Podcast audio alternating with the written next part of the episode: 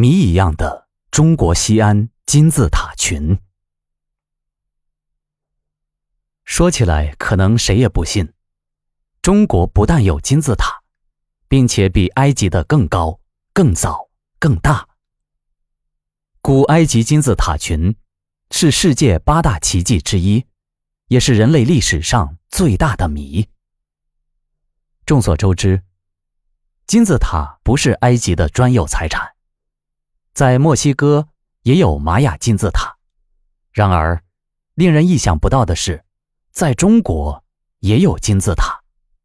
它就是中国西安金字塔群。西安金字塔群位于陕西省西安市的西北部咸阳武陵源上，总面积约五百平方公里，在武陵源上。西汉皇陵群的七座皇陵沿渭河一字排开，气势磅礴，被誉为中国的金字塔之都。这个金字塔群的第一个发现者，或者说是第一个记录者，是一个叫施洛泰尔的美国人。施洛泰尔在他的旅行游记一书中提到，一九一二年的中国清末时期，他与伙伴马曼都是旅清商人。他们结伴游完长城之后，便赶赴中国的腹地去旅行。没想到途中遇到一位健谈的道士。那道士说，西安府的附近也有七座金字塔，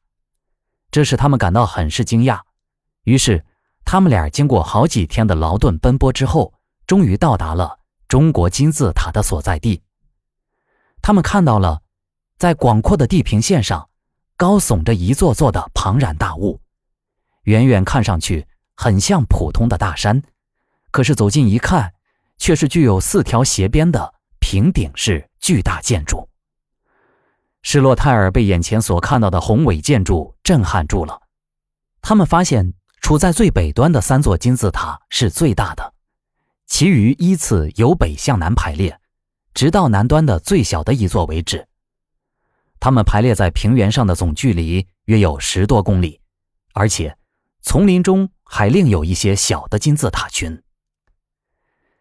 这些主要的金字塔群平均高度约在三百至四百米，最高的约有五百米左右。金字塔的四条边的方向正好是南北东西的四个方位，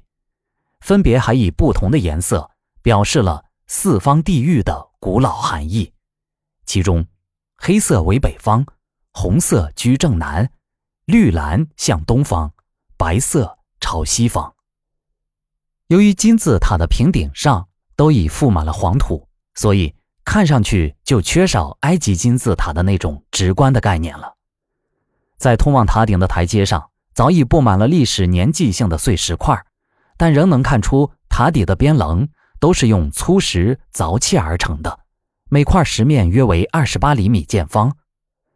这些金字塔的手法。也跟中国古老的普通建筑一样，都是用粘土堆砌石块而筑。由于上面已林木丛生，流水槽又被碎石等填满了沟壑，所以就更显得像是一座座的自然山体了。当时他们还请了一个当地的和尚来教他们。和尚说，这些金字塔已经有五千多年的历史了，在很早的古籍中就有历史遗迹的记载。不幸的是，游客是不能自由进入的。自从二十世纪早期被发现以来，迄今为止，在武陵源已经发现了十六座金字塔。然而，当时由于是非常时期，在中国并没有引起太多的关注，而由于保护不足，许多金字塔都受到了不同程度的破坏，目前正处于研究阶段。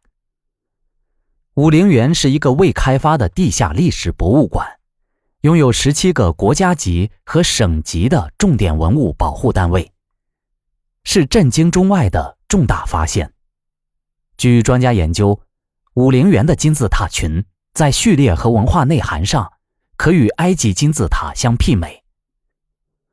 而从卫星地图上看，陕西省的金字塔陵墓数远远不止这区区的十六座之多。据土耳其的 Ergin UN 报纸，二零零八年二月十四日，曾揭晓了一篇标题为《至于西安的维吾尔金字塔》的文章，其中也说到，发现于维吾尔区的金字塔，其建造的时间比埃及金字塔要早上一百多年。他们说，这些中国的金字塔的确比埃及的金字塔更高且更宏伟，说是维吾尔的古代突厥人所建造的。那里完全禁止入内。现在这些金字塔里还存有皮罗多突厥的书契。他们说这些神秘的金字塔有可能会导致世界历史的重写，并且说，至今离西安市距离一千米的秦岭山上，还有一百多个小金字塔和三百米高的大金字塔。一九九三年，一个叫罗伯特·法波尔的。比利时土木工程师发现了埃及吉萨金字塔群和猎户座的三粒腰星带的排列位置一模一样，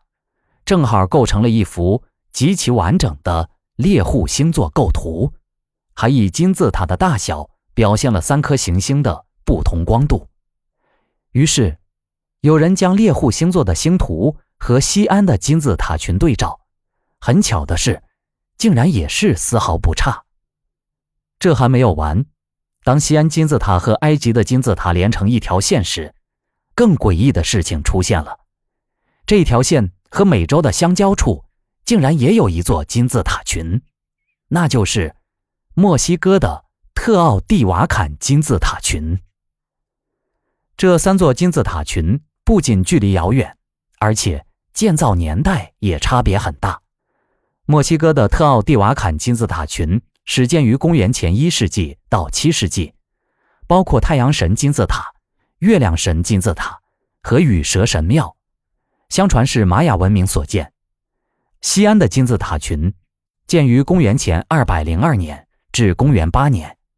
而古埃及的吉萨金字塔建于公元前的两千六百年到公元前两千五百年，空间和时间上相差都很多。却有这么多的联系，这恐怕就不仅仅是巧合了。难道一直有更高级的文明活动于人类历史上的各个文明之间，指导着人类的进化？亦或是古埃及文明、玛雅文明和华夏文明之间又有着